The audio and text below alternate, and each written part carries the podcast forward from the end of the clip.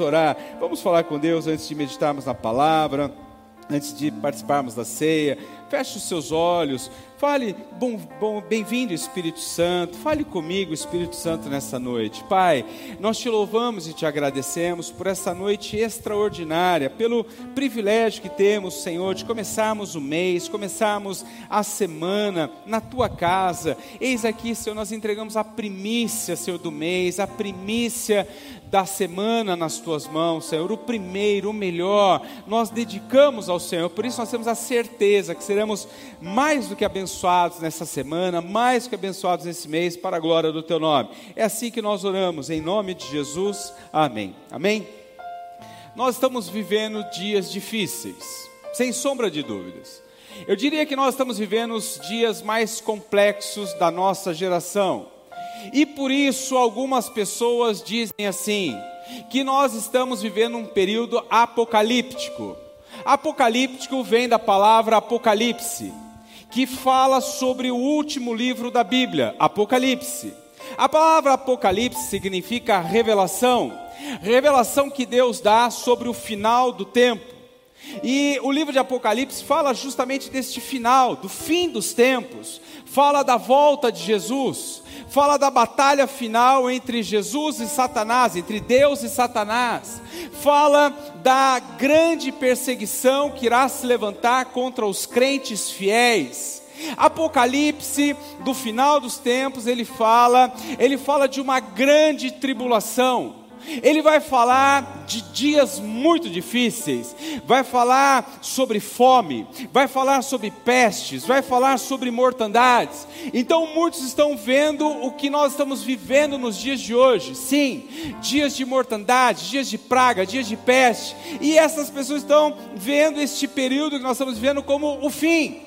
E por estarem vendo e achando que é o fim, muitas pessoas agora não têm mais esperança, não lutam mais, jogaram a toalha, entregaram os pontos, não lutam mais por suas vidas, não lutam mais pelos seus sonhos, não lutam mais pelas suas casas, não lutam mais pelos seus filhos. Eles acham que não vale a pena. Chegamos no fim. Algumas pessoas chegam ao ponto de dizer: 2021 já era, esse ano não dá para fazer mais nada, já é tarde demais. E eu quero ver com você, convido você a abrir a sua Bíblia, ou então pegue o seu esboço, você na sua casa, baixe no nosso aplicativo, Eclesiastes capítulo 12.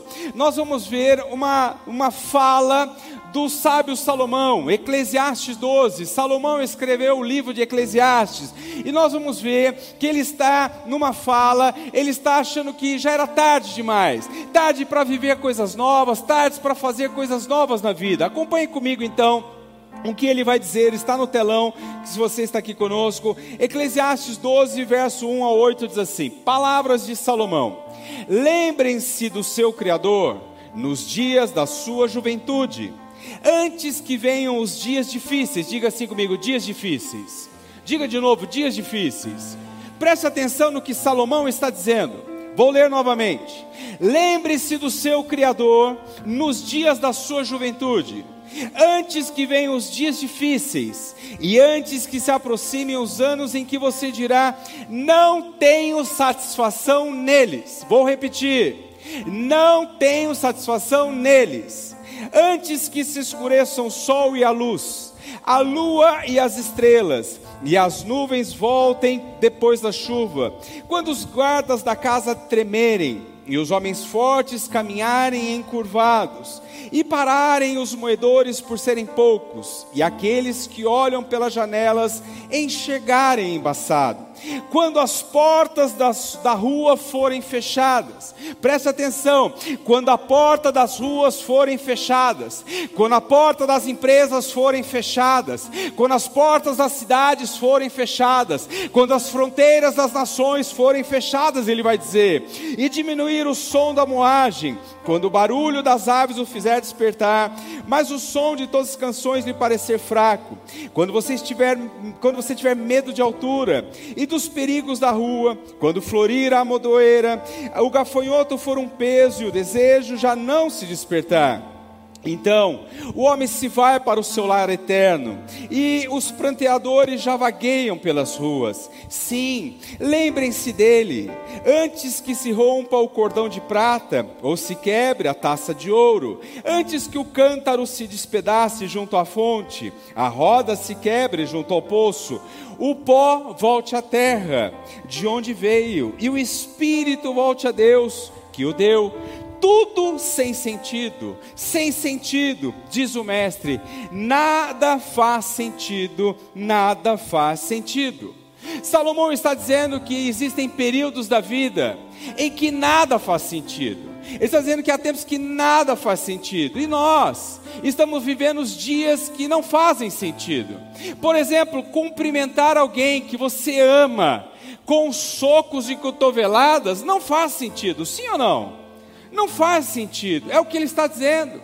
Salomão está dizendo isso. Salomão estava no final da sua vida, estava com idade avançada, e agora, por estar com idade avançada, ele diz assim: Olha, já não faz sentido a vida, já não tenho mais o que fazer, não tenho o que realizar na vida, já é tarde demais. Ele vai atribuir e ele vai dizer assim: que ele já não tem satisfação na vida, ele não tem mais prazer na vida, ele não tem mais alegria, ele não tem mais contentamento na vida, e ele atribui distribui essa falta de satisfação à sua idade avançada, porque eu estou velho, eu não tenho mais satisfação na vida. Mas quando nós lemos o texto, nós vemos que vai além disso. Ele, na sua própria fala, verso 1, ele vai dizer o seguinte: lembre-se do seu Criador nos dias da juventude, antes que venham os dias difíceis. Ele está dizendo dias difíceis, ou seja, está dizendo que ele perdeu a satisfação na vida, o prazer na vida, a alegria nas coisas por causa das lutas da vida. E os dias são difíceis e nós temos que tomar cuidado, porque os dias difíceis, os dias de lutas, eles podem roubar a nossa satisfação, satisfação na vida, satisfação na família, pode roubar a nossa alegria, o nosso contentamento, e isso é muito perigoso.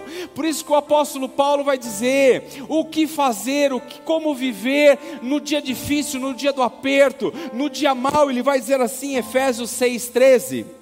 Por isso, vistam toda a armadura de Deus, para que possam resistir, diga comigo, resistir no dia mal e permanecer inabaláveis depois de terem feito tudo. Paulo está dizendo: existem dias maus, existem dias difíceis, existem dias de crise, mas o que fazer? Fazer como Salomão, perder a alegria da vida, perder a satisfação da vida? Não, fazer como Paulo diz: resistam, resistam. Como que nós resistimos? Resistimos com oração, resistimos com fé, resistimos ouvindo a palavra de Deus, resistimos em comunhão comunhão com a igreja, com os nossos irmãos, é assim que nós resistimos. Mas existem pessoas como Salomão, que acham que não dá mais tempo de viver nada na vida, por causa da idade, por causa das crises, por causa das lutas da vida. E eu quero falar com você, já pode começar a preencher no seu esboço.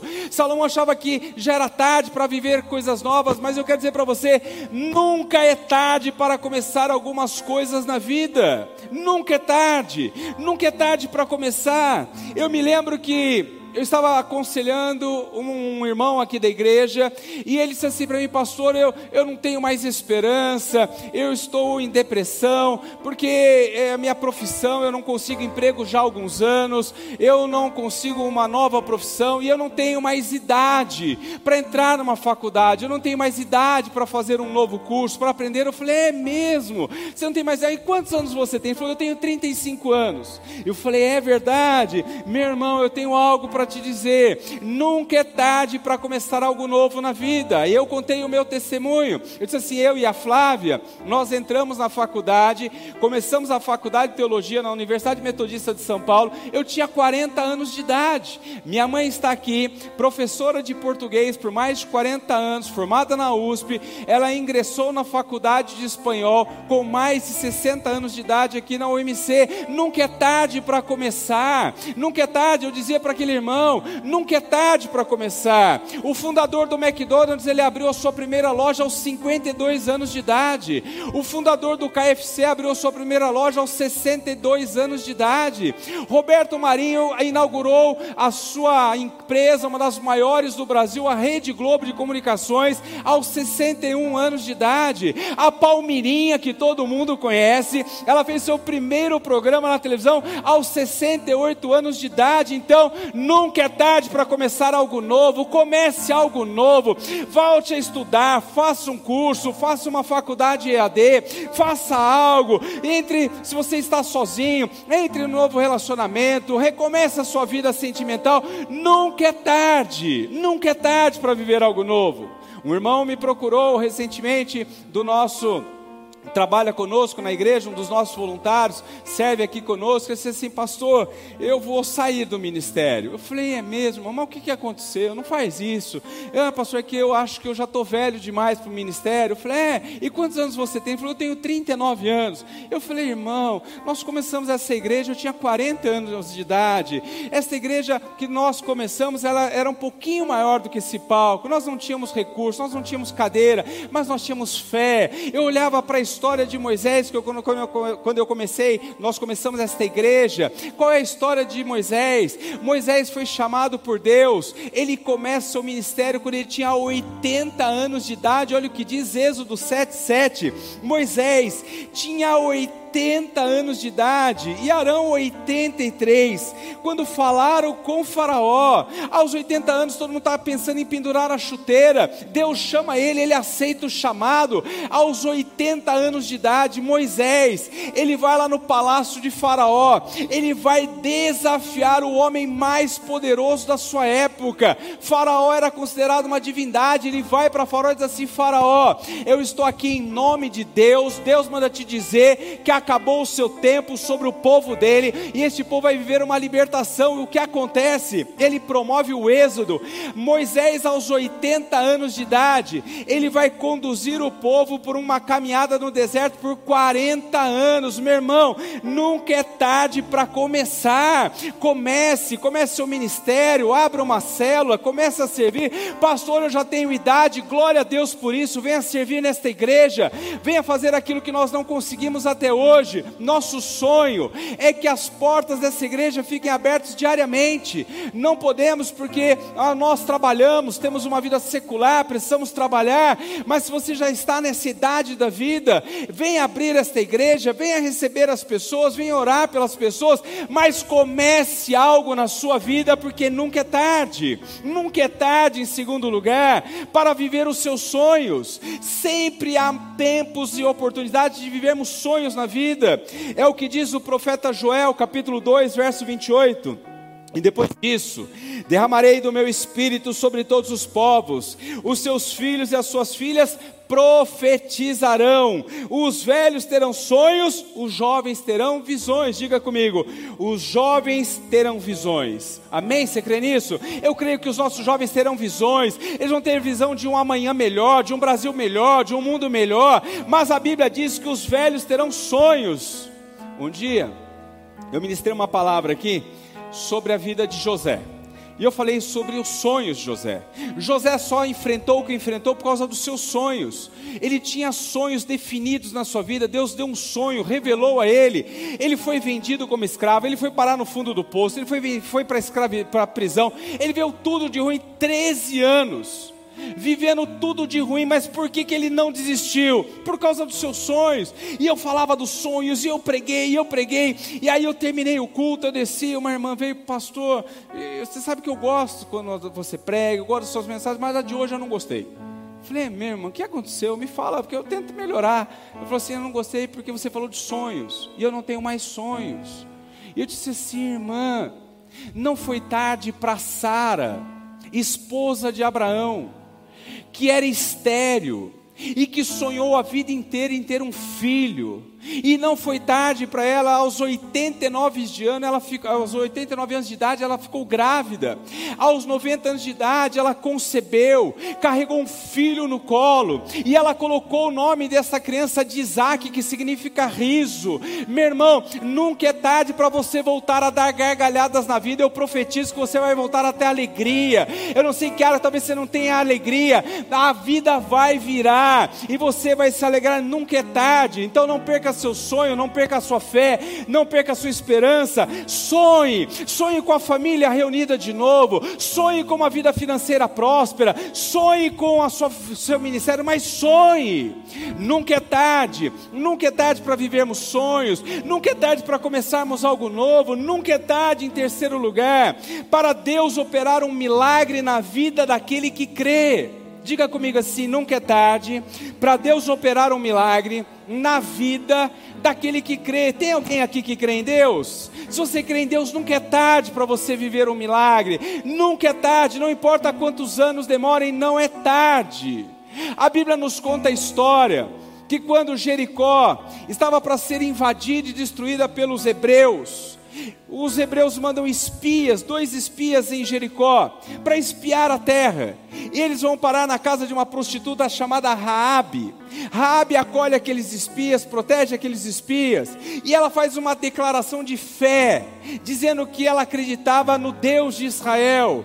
E porque ela creu em Deus, quando os hebreus entraram, as muralhas caíram, todo o povo morreu. Ela viveu um milagre, ela não morreu por causa da sua fé. Deus opera milagres na vida daquele que crê. Olha o que diz Josué 2, 8 a 11. Raabe subiu ao terraço e lhe disse: Sei que o Senhor lhes deu esta terra pois o Senhor, o seu Deus, é Deus em cima nos céus e embaixo na terra. Ela está declarando a sua fé no Deus de Israel, e porque ela creu no Deus de Israel, não foi tarde para viver milagres. Quem crê, acredita em milagres aqui? Ela sobreviveu, ela foi a tataravó de Davi, ela está na genealogia de Jesus porque ela creu em Deus, e nunca é tarde para quem crer em Deus viver milagres. Quem crê em milagres? Vou perguntar novamente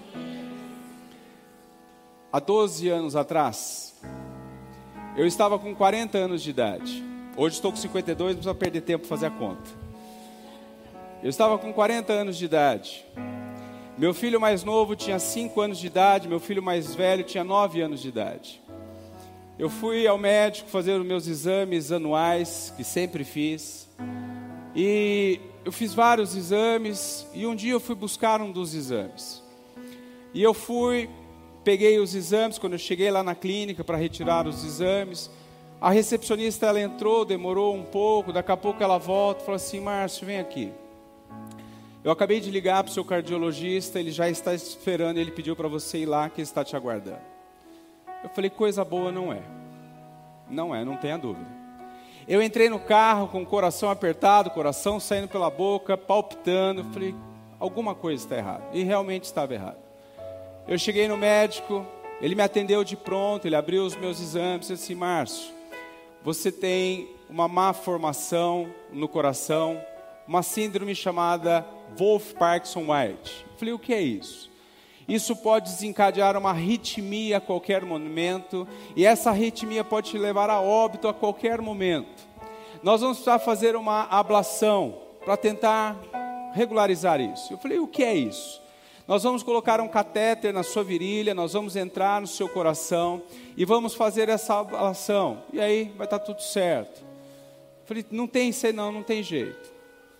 Marcaram então essa ablação para o dia 26 de dezembro. Na nossa casa, na minha família, nós não tivemos Natal. Nós não falamos para os meninos, porque eles eram muito novos, mas meu coração apertado, da Flávia apertado, começa a passar tudo na cabeça.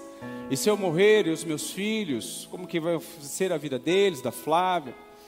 E eu entrei então para a sala para fazer esse procedimento no dia 26. E eles fizeram esse processo de cateterismo, de ablação, mas não conseguiram realizar a ablação. Aonde estava ali o Wolf era um lugar muito perigoso. Enfim, eu saí da, da sala de cirurgia com o Wolf ainda. Não foi resolvido. E aí entrei numa série de outros exames que eu entrei, nós fizemos outros exames, descobriram uma outra deformação, uma, um outro problema. eu tinha pausas prolongadas no coração. O que são pausas? Nosso coração ele bate, tum, tum, tum. Entre uma batida e outra há um intervalo. Esse intervalo são pausas. Pausas curtas, milésimos de segundos, um segundo. As minhas pausas chegavam a seis segundos. Ou seja, tum. Parava. Um, dois, três, quatro, cinco, seis. O coração voltava a bater. Tum. Um, dois, três, quatro. Tum. Meu coração parava à noite. Com isso eu fiquei com medo de dormir. Eu tinha medo de dormir e não acordar. E esses processos foram 12 anos. Todos os anos eu ia fazer os meus exames, check-up. Antes de ir, eu orava, eu jejuava, eu buscava. Estava sempre nos meus projetos de vida. Senhor, me cure, me cure. Mas eu tinha medo, tinha medo de dormir. Eu ia nos parques com os meus filhos. E sempre estivemos muito presentes com os nossos filhos, mas íamos nos parques, por exemplo, alguns brinquedos mais radicais, eu não ia, não por medo do brinquedo, mas medo do meu coração disparar e desencadear o Wolf e dar arritmia, e eu não saberia o que poderia acontecer. E eu orava, e eu buscava, eu jejuava, e eu creio em Deus, eu tenho fé no Deus de Israel, em Jesus Cristo de Nazaré. E este ano eu fui fazer os meus exames. Novamente, quando eu comecei a fazer os exames, apreensivo, ansioso, orando, determinando, eu fiz seis exames, seis exames. E o médico me chamou depois de ter comprovado, constatado, falou: Márcio, você não tem mais nada, não vejo mais nada, eu não sei o que aconteceu, mas eu falei: meu Jesus ainda opera milagres, aleluias. Nunca é tarde. Nunca é tarde para Deus operar milagres na vida daquele que crê. Não é tarde. Creia, creia em Deus, não desista, acredite. Nunca é tarde para você ser uma pessoa melhor em quarto lugar. É o que diz 2 Coríntios 5:17. Portanto, se alguém está em Cristo é nova criação. As coisas antigas já passaram, eis que surgiram coisas novas. Não é tarde, não é tarde para começar algo novo, não é tarde para caminhar com Deus, não é tarde para começar o ministério, não é tarde para mudar e ser uma pessoa melhor. Porque tem gente que diz assim para o cônjuge: é, mas você sabia que eu era assim desde que nós nos casamos. Ela dá vontade de falar: é verdade, eu só não sabia que você ia ser uma mula teimosa por 20 anos. Nunca é tarde para mudar, dá para mudar. Olha a vida de Jacó. Jacó foi um enganador, suplantador, trapaceiro. O nome Jacó diz isso: enganador, suplantador, trapaceiro. Jacó enganou seu pai, Jacó enganou seu irmão, Jacó enganou seu sogro. Por onde Jacó passava, ele deixava um rastro de dor. Mas como nunca é tarde para mudar, ele teve um encontro com Jesus, ele teve um encontro com Deus e ele muda ele se torna uma nova pessoa, ele se torna Israel, o príncipe de Deus, ao ponto da nação de Israel levar o nome de Jacó, Israel, porque nunca é tarde para mudar. Mude, seja mais amável, seja mais gentil, seja mais honesto, mas mude. Não é porque o mundo está pior que o seu coração tem que ser pior. Mude, seja uma pessoa melhor, peça perdão, seja gentil, mude, seja melhor. Deus nos chamou para Deus, a Bíblia diz que Deus nos deu um ministério, chama Ministério da Reconciliação. Olha que lindo. 2 Coríntios 5,18, tudo isso provém de Deus que nos reconciliou consigo mesmo, por meio de Cristo e nos deu o ministério da reconciliação. Meu irmão, nós temos que ser melhor. A Bíblia diz que Deus nos deu um ministério, um chamado à reconciliação. O mundo está dividido, o Brasil está dividido, há muita polêmica sobre ideais, sobre ideologia. A Bíblia não nos chama para entrar em polêmica, Deus nos chama para ser reconciliadores. A Bíblia Bíblia diz que toda casa dividida não prevalecerá. Casa dividida não prevalece, família dividida não prevalece, igreja dividida não prevalece. Então que você pratique o ministério da reconciliação. Não entre nas redes sociais para ficar debatendo polêmica, para brigar com pessoas. Não faça nas suas redes sociais o muro da lamentação. Você foi chamado para reconciliar. Jesus no seu sermão mais importante, Sermão da Montanha, Mateus 5:9 19, ele diz assim: Bem-aventurados os pacificadores, pois serão chamados filhos de Deus. Você foi chamado para ser um pacificador, para ser um reconciliador. Nunca é tarde para ser uma pessoa melhor, nunca é tarde para pedir socorro a Deus. Peça socorro a Deus. Um dia, Jesus estava passando por Jericó, estava para entrar na sua última semana nessa terra. Ele estava passando e havia um mendigo cego esmolando, pedindo esmora na beira da estrada. E ele vê que Jesus está passando, ele não perde a oportunidade. Ele clama por Jesus, ele chama por Jesus, ele busca a Deus. Olha o que diz Marcos 10, 47 quando ouviu que era Jesus de Nazaré, começou a gritar: Jesus, filho de Davi, tem misericórdia de mim. Ele buscou, e glória a Deus que ele buscou, porque seria a última oportunidade da vida dele. Jesus nunca mais passaria por Jericó, Jesus estava indo para Jerusalém, lá ele morreria. Nunca é tarde para clamar a Deus, nunca é tarde para buscar a Deus, nunca é tarde para pedir socorro. Sabe qual é o problema? É que tem gente que não ora, não busca porque é orgulhoso. Porque orar é se colocar na total dependência de Deus. E tem gente que não aceita, ele é orgulhoso, é soberbo, tem gente com a vida quebrada, tem gente com a vida arruinada. Você olha para pessoas que todas as sua vida está em frangalhos, vida financeira arrebentada, vida familiar destruída, e ele não ora a Deus, ele não busca a Deus porque é orgulhoso. Não seja orgulhoso, nunca é tarde para orar e clamar a Deus, e ele vai ouvir. Por isso que diz 2 Coríntios, Coríntios, Crônica 7,14: Se o meu povo, que se chama pelo meu nome, se humilhar e orar, buscar a minha face, se afastar dos seus maus caminhos, dos céus eu ouvirei, perdoarei os seus pecados e sararei a sua terra. Pede socorro para Deus, Ele está pronto para te socorrer. Pedro estava afundando nas águas, ele pediu socorro. Jesus estava ao seu lado, pegou nas mãos dele e o colocou no barco. Ele quer te socorrer, mas você tem que pedir. Salmo 50, 15: Invoca-me no dia da angústia, eu te livrarei e tu me glorificarás. Nunca é tarde. Nunca é tarde então para sonhar, nunca é tarde para viver milagres, nunca é tarde para servir, nunca é tarde para buscar a Deus. Mas eu quero dizer para você que existem coisas na vida que é tarde demais. Por isso que o tema da nossa mensagem hoje é antes que seja tarde. Porque você já ouviu pessoas dizendo assim: se eu tivesse uma nova oportunidade seria diferente, mas infelizmente eu não tenho. Se eu pudesse fazer de novo, eu faria diferente, mas não pode. Porque existem situações da nossa vida que pode ser tarde demais. Algumas nunca é tarde, mas outras são tarde demais. E eu quero falar sobre quatro delas rapidamente. Em primeiro lugar, antes que seja tarde, valorize ao máximo a sua família antes que seja tarde. Valorize ao máximo, priorize a sua família. Olha o que diz Atos 3, 25. Vós sois filhos dos profetas e da aliança que Deus fez com os nossos pais, dizendo a Abraão: Na tua descendência serão benditas todas as famílias da terra. Aleluias!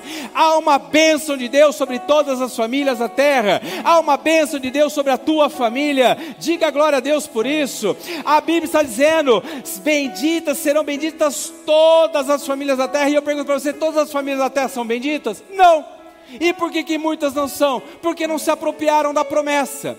Porque a promessa é para todas as famílias da terra. Então eu decidi que a minha casa, a minha família será bendita nessa terra. Amém? Amém ou não amém? A sua família é bendita nessa terra? Levanta a mão e diga assim: a minha família é bendita. A minha família é abençoada. Diga com fé: eu declaro que a minha família é uma bênção. Amém? Diga eu eu tomo posse que a minha família é uma bênção. Então aplaude e glorifique a Jesus.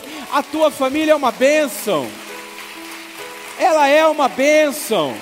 Deus derramou uma bênção sobre a sua família. Família é o plano perfeito de Deus. As pessoas dizem assim: família é instituição falida, casamento é instituição família, bobagem. Quem instituiu foi Deus, Ele é o maior defensor, Ele sempre vai defender a família. A primeira instituição que Deus criou foi a família. O inimigo luta contra a família, ele quer destruir famílias, mas não consegue, porque ela, o maior defensor é Deus. Meu irmão, valorize ao máximo a sua família, sabe por quê? Os melhores momentos de nossas vidas se passam pela família. Pode olhar os seus suas fotos, seus portas-retratos, são sempre em família.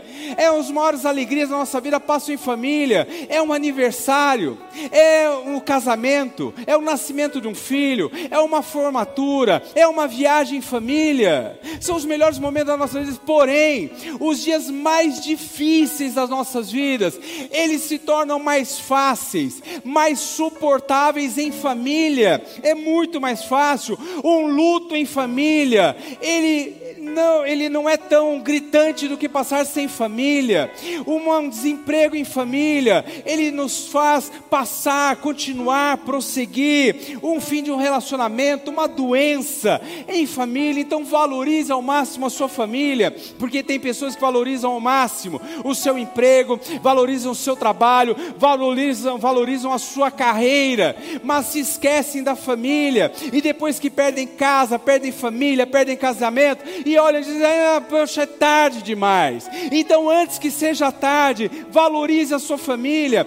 Pais, valorize ao máximo seus filhos, o tempo que vocês têm com seus filhos, porque logo, logo eles vão crescer, eles vão construir suas vidas longe de vocês. Vocês já não vão poder mais colocar o filho no cadeirão, na cadeirinha do carro e dizer, vamos para lá, amanhã vamos para cá. Eles vão construir a vida longe, então valorize o tempo que vocês têm com seus filhos. Filhos, valorizem ao máximo o tempo que vocês têm com seus pais, porque eles não são eternos. Um dia não estarão mais com você. Valorize ao máximo, valorize ao máximo a sua família. Eu estava hoje de manhã falando essa palavra. E no final um médico falou assim para mim, estava aqui conosco, ele, ele trata de câncer de mama. Ele falou assim, Márcio, o que você falou eu vivo diariamente. Porque eu dizia na manhã, eu dizia que no leito, você nunca vai ver alguém falando assim: ei, traga-me o extrato bancário que eu quero ver quanto rendeu a aplicação esse mês. Você não vai ver no leito de hospital, no final da vida, alguém dizendo assim: ei, me traga aquela escritura da casa que eu quero dar uma repassadinha nela. Eu quero ver, me traga o IPTU para ver se valorizou o imóvel. Não. Sabe o que você vai ouvir no leito de morte nos hospitais? As pessoas dizendo assim: ei, chama meu irmão de volta. Fala para ele que eu quero falar com ele, porque faz 20 anos que não nos falamos. Ei, será que eu posso ver o meu filho? Eu posso ver a minha mãe? Eu posso ver aquele meu parente? Eu posso ver aquele meu amigo?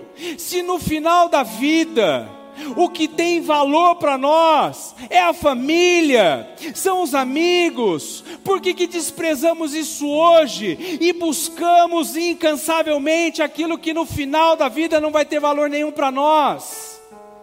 Então valorize a sua família, que você nunca sinta o gosto amargo que Davi experimentou. Porque Davi, Davi foi considerado o maior rei de Israel. Davi foi o matador de gigantes. Davi era um herói nacional. Davi, ele foi o rei que mais conquistou território para a nação de Israel, geograficamente até os dias de hoje. Davi era um grande homem, adorado pelo povo, era um homem segundo, um homem que extraordinário, mas Davi não valorizou a sua família. Davi não valorizou o seu tempo com os seus filhos. Davi era um grande guerreiro, mas ele não teve tempo, não valorizou a sua família, e ele sentiu o gosto amargo do tarde demais. Ele sentiu o gosto amargo do tarde demais. Então, antes que seja tarde, não faça como Davi, porque a Bíblia diz que a família de Davi era uma bagunça. Um irmão vai violentar a sua meia-irmã, uma filha de Davi chamada Tamar E agora o irmão de Tamar, o irmão legítimo de Tamar, fica revoltado. E ele vê que o seu meu irmão violenta a sua irmã e o pai não faz nada. Davi não fala nada. Davi não repreende Aminon, não dá uma bronca no seu filho, não castiga, não corrige. E por causa disso, Absalão vai ficando revoltado. Ele trama, então ele mata o seu meio-irmão. E ele mata, ele foge. Ele vai para um país vizinho, morar na casa do seu avô. E ele fica lá por muitos anos. Depois de alguns anos, ele quer voltar. Davi permite, mas Davi diz assim: Não quero ver a cara dele. Ele pode voltar para Jerusalém. Ele vai morar na casa dele. Eu não quero vê-lo. E agora Absalão ali em Jerusalém, querendo ver o pai, querendo abraçar o pai, querendo beijar o pai, mas o pai não tinha tempo. O pai estava preocupado com o reino, o pai estava preocupado com o governo, o pai estava preocupado, ele não tinha tempo para o seu filho. Não tinha tempo para olhar nos olhos, para passar a limpo as diferenças, as indiferenças. Não tinha tempo. E um dia Absalão, querendo falar com o pai, marcar uma audiência com o pai, o pai não lhe atendia. Sabe o que Absalão faz? Ele era vizinho do general de Davi. Ele vai lá, taca fogo no campo. O general vai furioso atrás de Absalão, não podia matá-lo, porque ele era filho do rei. Ele chama e fala assim: Rapaz, que loucura é essa? Você pôs fogo na minha terra? O que, que é isso? O que aconteceu? Você ficou louco? Ele diz: Não, eu quero ver meu pai. Intercede por mim, eu quero ver meu pai. Se eu não for ver meu pai, não vale a pena viver. Eu só quero ver meu pai. O general vai, conversa com Davi, convence Davi a atender o seu filho. Davi então recebe a, seu filho Absalão. A Bíblia diz que Davi dá um beijo frio em Absalão, gelado. Ele não abraça, ele não conversa, ele não passa limpo, não resolve as coisas. Absalão sai daquela sala decidido a destruir a vida do seu pai. Ele sai cheio de ódio. Diz assim: eu vou tomar o trono do meu pai. Eu vou matar o meu pai. E ele começa a colocar em prática o seu projeto. E ele é bem sucedido. Ele toma o trono de Davi. Ele vai para Jerusalém. Ele faz uma rebelião. Davi tem que fugir de Jerusalém. Ele vai sai fugido. Absalão senta-se no trono, se torna rei. Mas não satisfeito, ele quer matar o pai. Ele sai então com um exército de Jerusalém para caçar Davi, para matar Davi. Davi estava no deserto com seus valentes, e os seus soldados então vão para a batalha com os soldados de Absalão. E eles então matam Absalão, o filho de Davi. Quando Davi recebe essa notícia, ele vai dizer assim, 2 Samuel 18, 33. Então o rei, abalado, subiu ao quarto, ficava por cima da porta e chorou. Foi subindo e clamando: ah, meu filho Absalão, meu filho, meu filho Absalão, quem me dera ter morrido em seu lugar. Ah, Absalão, meu filho, meu filho. Tarde demais, tarde demais. Antes que seja tarde demais, valorize sua família. Fale o que precisa ser falado Converse o que precisa ser conversado. Perdoe se tiver que haver perdão. Mas antes que seja tarde demais, valorize a sua família. Em segundo lugar, antes que seja tarde demais, cultive os relacionamentos com as pessoas que você ama. Nós vamos fazer isso antes que seja tarde. Paulo vai dizer isso. Ele vai escrever uma carta a um filho na fé chamado Timóteo. Ele vai dizer assim, em 2 Timóteo 4, 21, procure vir antes do inverno ele está dizendo assim: estava com saudades de Timóteo. Timóteo era um amigo, Timóteo era um parceiro, Timóteo era um filho na fé. Ele está dizendo assim: cara, eu quero estar com você. Vem logo, vem, mas não chega tarde, não demora, porque se o inverno chegar, não vai dar. Então, antes que seja tarde, venha.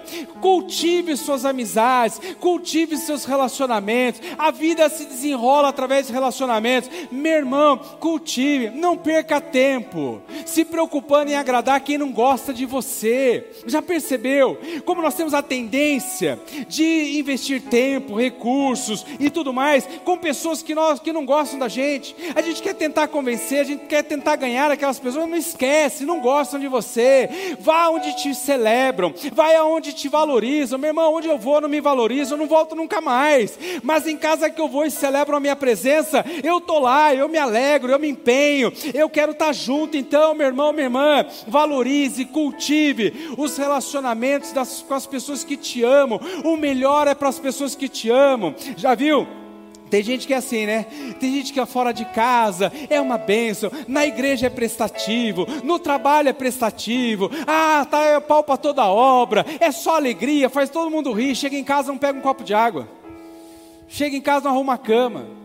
Chega em casa é cara feia, vai para o quarto, se tranca no quarto. Aí você vai ver lá no trabalho todo mundo, nossa, que cara alegre, que cara especial. Em casa é um cara fechado. Meu irmão, mude antes que seja tarde e viva uma vida abençoada em nome de Jesus. Em terceiro lugar, antes que seja tarde, pregue a palavra de Deus. 2 Timóteo 4, 1 e 2.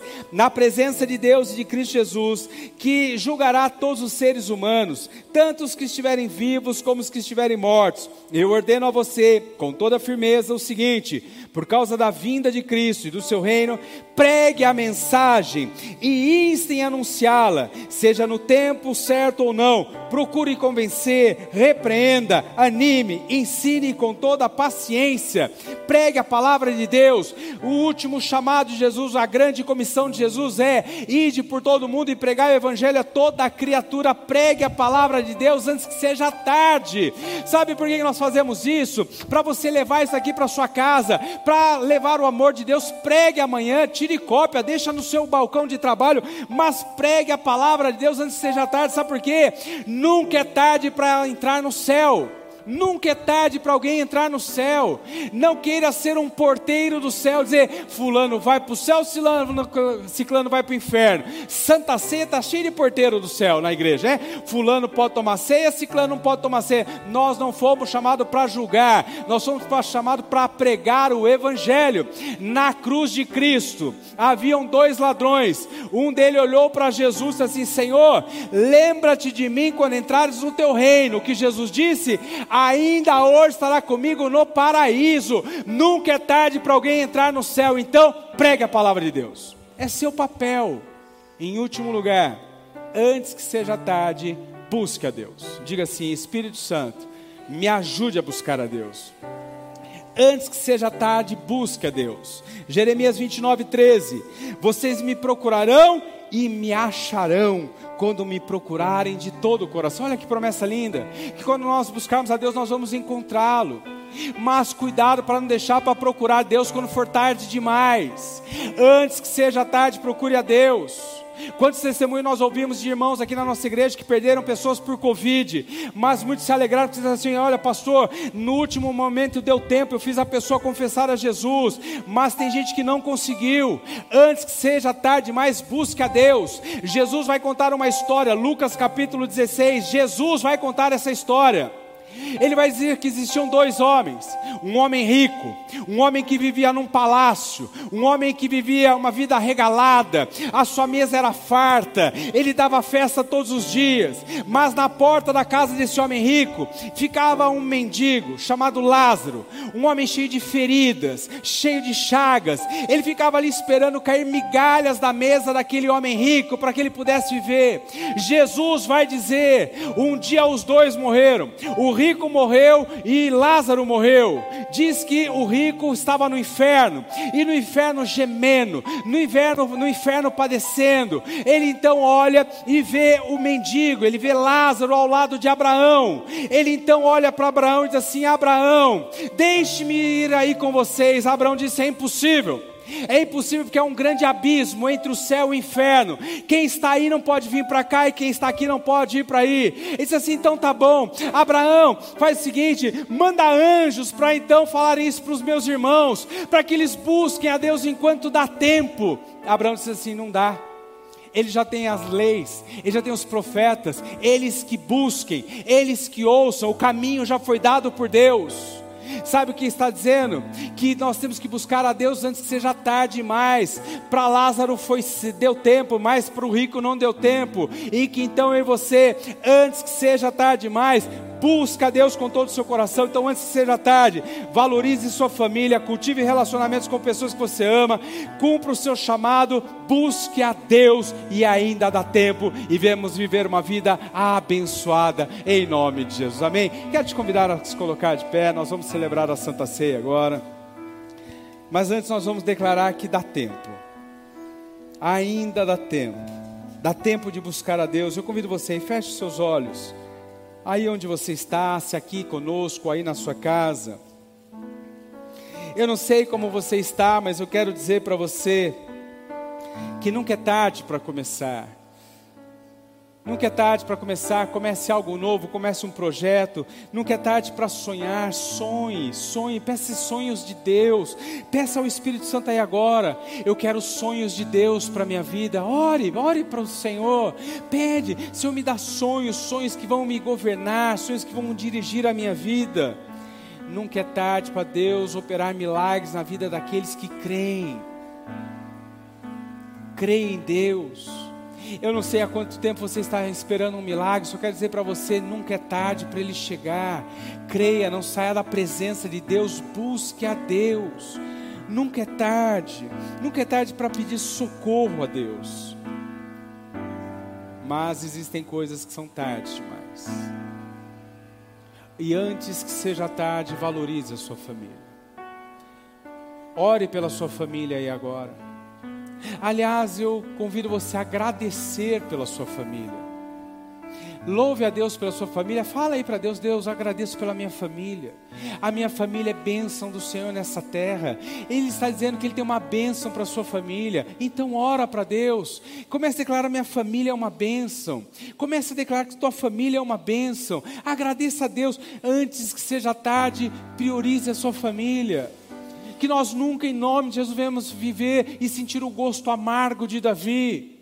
Antes seja tarde, valorize, olhe, ore, se dedique pela sua família.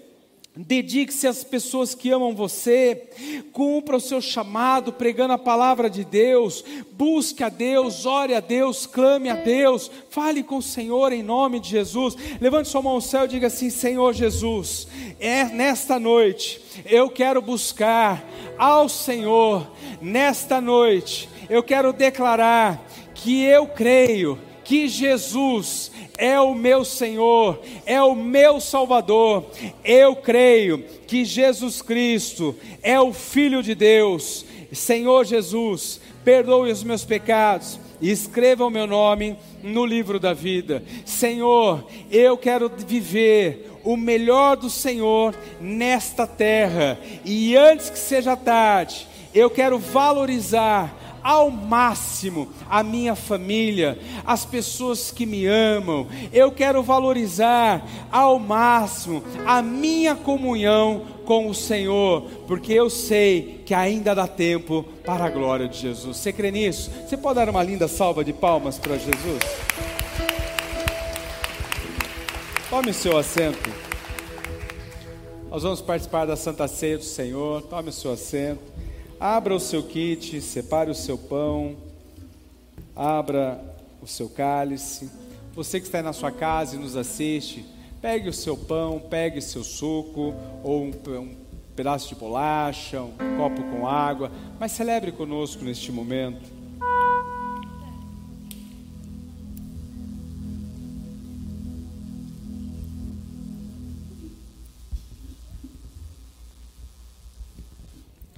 Levante seu cálice e o pão ao céu.